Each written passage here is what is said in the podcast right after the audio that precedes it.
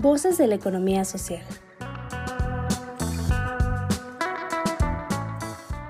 Un esfuerzo del Nodo de Innovación Empresarial del IDIT Ibero Puebla para que las voces desde la economía social sean escuchadas. Cada caso presentado en este programa es un encuentro de la empresa o el emprendedor con la innovación, las redes colaborativas, los negocios y un cúmulo de valores y principios cooperativos que nos mueven para transformarnos como sociedad.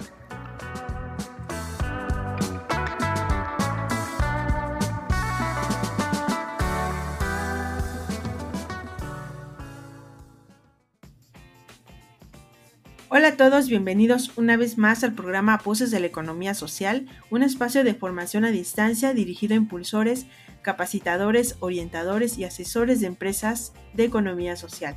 Nuevamente les saluda Irma Lila y en esta ocasión me acompaña nuevamente Rodrigo Herrera Rueda. Bienvenido Rodrigo. Muchas gracias Irma, buenas tardes a todos. Pues agradezco mucho tu participación. Él es asesor y consultor del Nodo de Innovación Empresarial del Ibero Puebla participando en programas de incubación y aceleración de empresas. El tema que hoy nos ocupa está relacionado con la importancia de diversificar los puntos de venta, sobre todo cuando algunas empresas se encuentran ante determinadas situaciones no previstas, En específico, cuando la empresa cuenta con un único punto de venta, el cual puede ser afectado, ya sea por la delincuencia, por problemas eh, de arrendamiento, que no esté bien localizada, etc. Por tanto, es importante eh, que, se apueste ¿no? a diversificar los puntos de venta. Rodrigo, de acuerdo a tu experiencia, ¿qué nos puedes compartir acerca de este tema? algo muy importante, eh, esto que comentas, es que la diversificación de los puntos de venta se vuelve crucial en las empresas hoy en día porque eh, hoy en día hablamos de, de, algo que le llamamos el superconsumidor, es decir, un consumidor que cada vez se vuelve más exigente, o si decimos nosotros que es como un consumidor con superpoderes, porque es un consumidor que cada vez está más al alcance de la información, la información está al alcance de un clic. Obviamente esta información pues a veces es verdad, a veces no, porque pues también al tener tanto acceso, pues la, la curación de la información a veces pues podemos encontrar información muy buena en internet, información buena, regular, mala y muy mala. Pero pues finalmente es un consumidor que conoce, que lee que está informado. Es un consumidor que cada vez se vuelve más impaciente, entonces quiere tener los productos mucho más a la mano, mucho más al alcance y empieza a valorarlos incluso por el lugar en donde se venden. Entonces, este superconsumidor va a querer comprar las cosas ya, rápido, a lo mejor en formatos en línea, eh, va a querer tener mayor oferta. Entonces se vuelve importante el no solamente tener una sola oferta, sino tener diversificado nuestra presencia en puntos de venta. Entonces, un punto importante es este superconsumidor. Otra cosa es que eh, la plaza o en este caso eh, punto de venta no tenemos que entenderlo solamente como una tienda física. Hoy en día los formatos de venta podemos encontrar tiendas o puntos de venta físicos, puntos de venta itinerantes y puntos de venta virtuales. Es decir, un punto de venta físico puede ser si una tienda propia, pero también dentro de la variedad de puntos de venta físico podemos encontrar distribución, puntos de venta que a lo mejor no son no es mi tienda, pero yo tengo presencia en tiendas que venden productos similares a los míos o que venden productos alimenticios, si es que yo soy algún producto de alimentos, o puedo tener también presencia a lo mejor en tiendas departamentales, tiendas de conveniencia, eh, o eh, tiendas especializadas. Entonces el formato en físico muchas veces no necesariamente tiene que ver con tener mi propia tienda. Eh, el formato de venta itinerante lo podemos encontrar como por ejemplo cuando ponemos stands en ferias comerciales o ponemos lo que le llamamos los pop-up stores o islas comerciales que podemos ver en algunas tanto centros comerciales o espacios abiertos y los formatos virtuales pues tienen que ver con tiendas, eh, con tiendas digitales, tiendas este, virtuales en línea o eh, plataformas de marketplace como Mercado Libre, Amazon. Entonces, hoy entendemos que los puntos de venta los podemos encontrar en diferentes formatos, no únicamente la tradicional tienda propia. Ahora, ¿qué ocurre hoy en día? Cada vez el tener una tienda propia a veces se vuelve más complicado por aspectos de pago de renta, pago de servicios. Muchas veces hoy en día podemos empezar a tener presencia en más puntos de venta, a lo mejor ofrecer mi producto y colocarlo en ciertas tiendas. Tener presencia en línea se vuelve importante porque cada vez más eh, los consumidores empiezan a comprar en línea.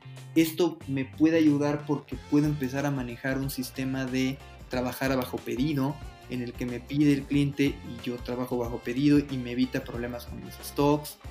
Eh, lógicamente, ¿no? Pues la delincuencia pues es algo que desafortunadamente va creciendo, entonces el tener, como diría, no todos en la misma canasta, pues se vuelve a veces un problema, ¿no? Si yo tengo presencia en varias tiendas, que no solamente puede que no sean mías, pero puedo vender en tiendas de productos similares a los míos, del mismo giro, tiendas departamentales, tiendas de conveniencia, autoservicio. Eso me permite que mi, producto esté más al alcance del consumidor. Lógicamente no está comprometido todo mi stock. O incluso puedo empezar a, buscar eh, formatos digitales.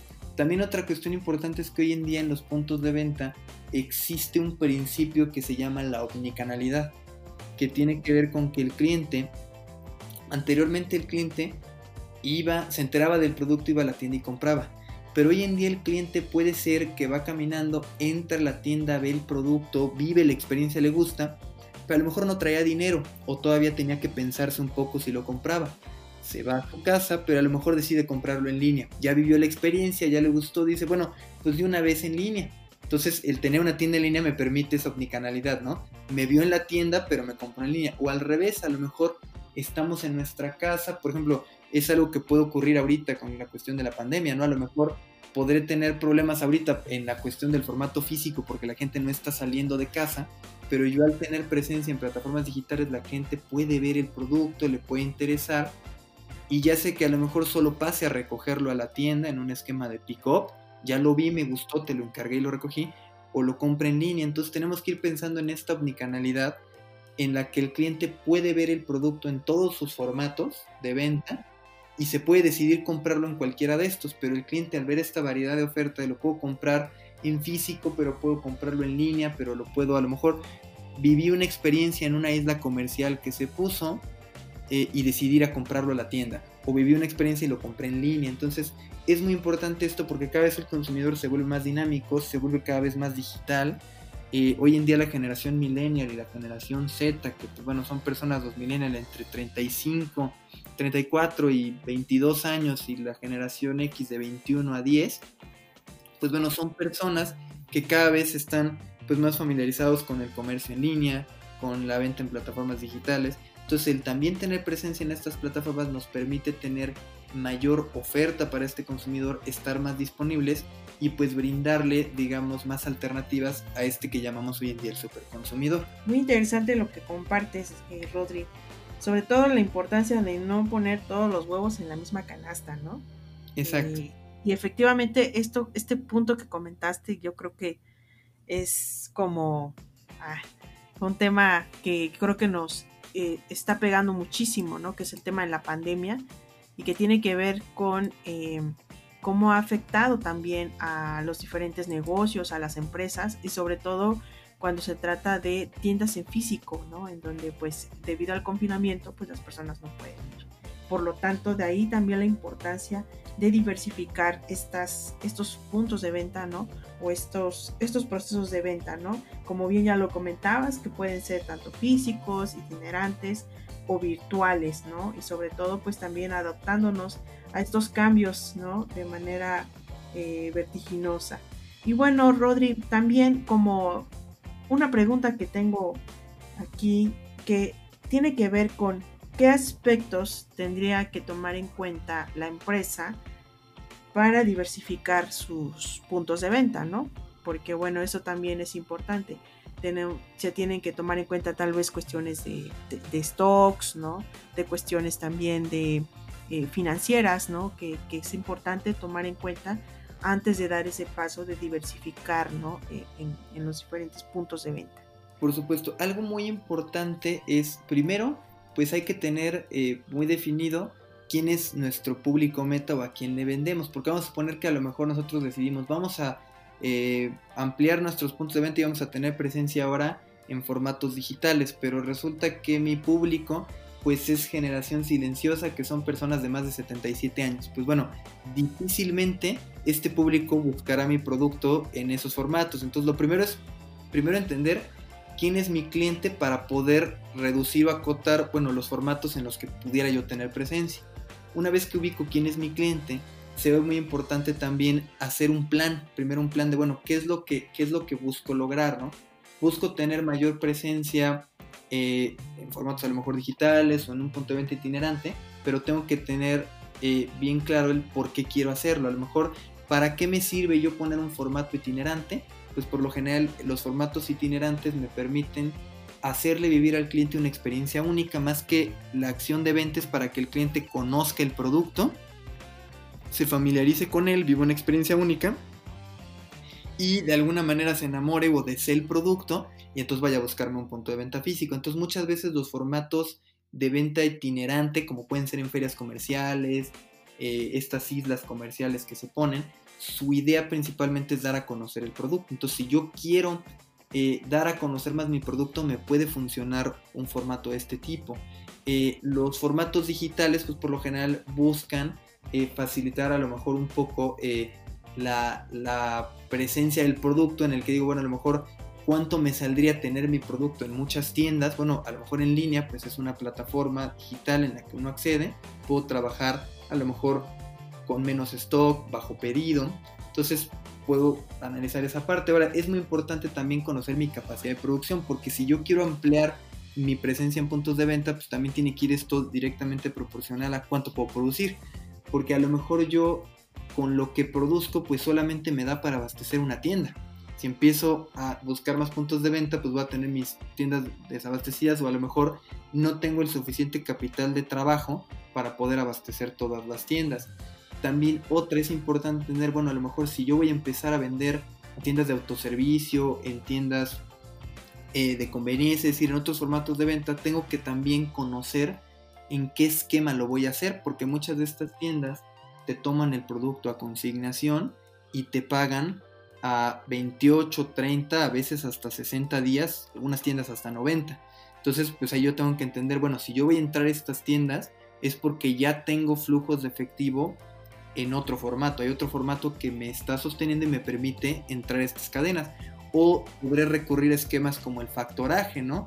Que es un esquema financiero que se puede encontrar con Nacional Financiera, en algunos bancos, en el que yo endoso mi factura, me cobran una comisión y obtengo el flujo de inmediato. Pero entonces es muy importante plantearme, bueno, ¿qué es lo que quiero lograr con esta expansión? Porque dependiendo de eso podré tener diferentes puntos de venta. Y también otra cuestión es, también yo tengo que entender o de alguna manera conocer el, bueno, mi negocio, el que yo amplíe o tenga presencia en estos puntos de venta, qué tanto afecta o qué tanto se contrapone contra mi congruencia o mi identidad de marca. Vamos a poner un ejemplo vamos a suponer que yo soy una marca de productos artesanales exclusivos y que son bajo pedido, a lo mejor hay en pocos puntos de venta, en una distribución que le llamamos nosotros distribución selectiva, es decir, el producto en pocos puntos de venta. Si yo empiezo a hacer una estrategia ambiciosa de emplear, a lo mejor le pego a mi concepto. Mi concepto era algo más este, exclusivo, más selectivo, y entonces el que yo amplíe demasiado me afecta. Pero por el contrario, ¿no? A lo mejor mi producto es un producto más masivo y si yo lo manejo en un formato de venta exclusiva, pues podré tener problemas, ¿no? Porque es un producto que no se va a dar a conocer y es un producto más masivo. Entonces es muy importante eso, ¿no? O sea, yo lo reduciré en estas tres partes, que es primero conocer a tu usuario, identificar qué buscas lograr para encontrar el mejor formato y sobre todo ponerse a pensar si lo que yo quiero planear o, o lo que yo voy a hacer se contrapone o no contra mi concepto de negocio. Muy bien, muy bien, este Rodri. Pues yo creo que con, estos, eh, con estas recomendaciones vamos a poder bien definir qué punto de venta es el que nos conviene, ¿no? Claro. Porque sí, sí es importante diversificar, ¿no? Pero también todo va a depender de quién es mi cliente, ¿no? De definir un buen plan de venta y tener en cuenta la capacidad de producción, ¿no? Y también aquí eh, eh, tomar en cuenta que algunos puntos de venta son más para dar a conocer el producto o servicio, ¿no? Como es en, este, en esta parte de los puntos de venta itinerantes. Y que bueno, ahí podemos incluso aprovechar para ir generando pues también redes ¿no? de colaboración con otras empresas, con otras tiendas, ¿no? con em, pues algunas instituciones, sobre todo para ir posicionando nuestros productos y servicios y dirigidos a nuestros clientes, ¿no? Entonces, pues, ¿algún último comentario, Rodri? Este, bueno, pues, eh, un poco eh, los orientadores a que sea un tema que sí fomenten en sus clientes la importancia de los puntos de venta, porque el punto de venta finalmente es el, el digamos, este, este sitio donde el cliente llega, donde el cliente vive la experiencia, y es muy importante pues estar disponibles y al acceso del cliente para poder brindarle esta experiencia. Y sobre todo pues recalcar eso, ¿no? Muchas veces podemos estar limitando nuestro crecimiento si nos cerramos a únicamente vender en un solo formato de venta. Pues muchas gracias Rodri por estas recomendaciones. Gracias por participar en este podcast. No, hombre, muchas gracias Irma. Bueno, pues también agradecemos su atención y nos despedimos. Escúchanos en nuestro próximo episodio. Hasta pronto.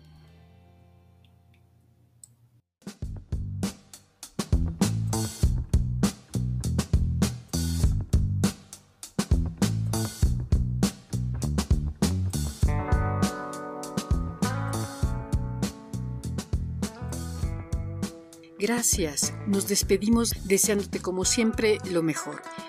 Síguenos también por Facebook, Twitter o LinkedIn.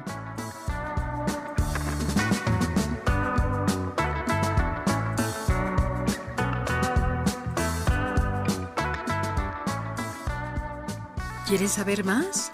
Entra a revistai.mx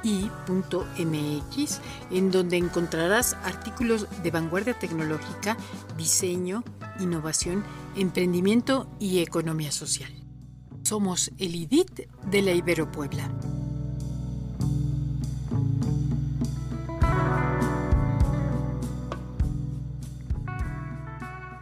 Voces de la economía social. Otra economía es posible.